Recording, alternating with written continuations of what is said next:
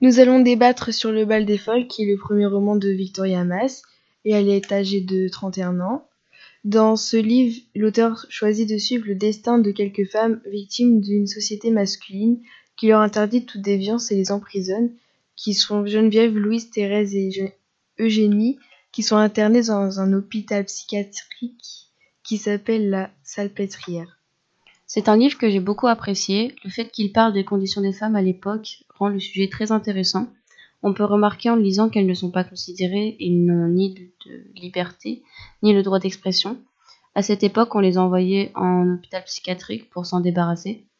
Au début, la couverture du livre ne me donnait pas vraiment envie de le lire, mais lorsqu'on s'y met, on a toujours envie de continuer et le fait qu'il n'y ait pas de qu'il n'y ait pas qu'un seul personnage principal rend l'histoire non lassante et ça ne raconte pas qu'une seule histoire, il y a toujours un changement de personnage et ça permet de rester intéressé par l'histoire.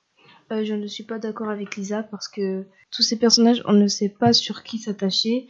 Je n'aime pas ce roman aussi car cette époque-là n'intéresse pas forcément tous les lecteurs.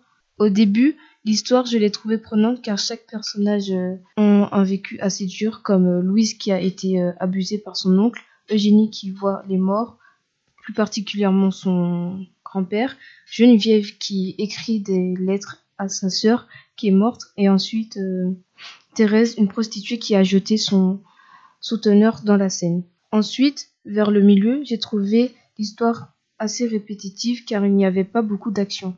Euh, je suis d'accord avec toi au niveau des actions parce que la fin elle est décevante parce qu'elle se base sur euh, le bal des folles qui est quand même le titre du livre et pourtant j'ai trouvé que l'action elle était plate, on s'attendait vraiment à un événement incroyable et ça n'a pas été le cas. Il y a aussi peu de descriptions, par exemple, on sait que la salle pétrière est un endroit pour les femmes internées, mais on ne sait pas comment c'est euh, décrit. Euh, le récit est écrit à la troisième personne, donc on a du mal à imaginer l'histoire ou plutôt de plonger dans le contexte. Malgré que je n'ai pas aimé la fin, j'ai trouvé le livre passionnant, prenant et fluide à lire. La dureté de la vie de ces femmes rejetées par la société à cause de faits dont elles ne sont pas coupables provoque un attachement à ces personnages. Le récit est long mais accessible.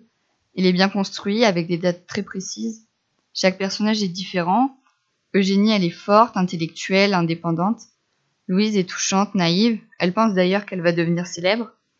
Thérèse est calme, douce. Elle, elle préfère être internée qu'en liberté avec des hommes. Geneviève est charismatique, dévouée, d'une froideur intrigante. De ce fait, on arrive forcément à s'identifier à l'un des personnages.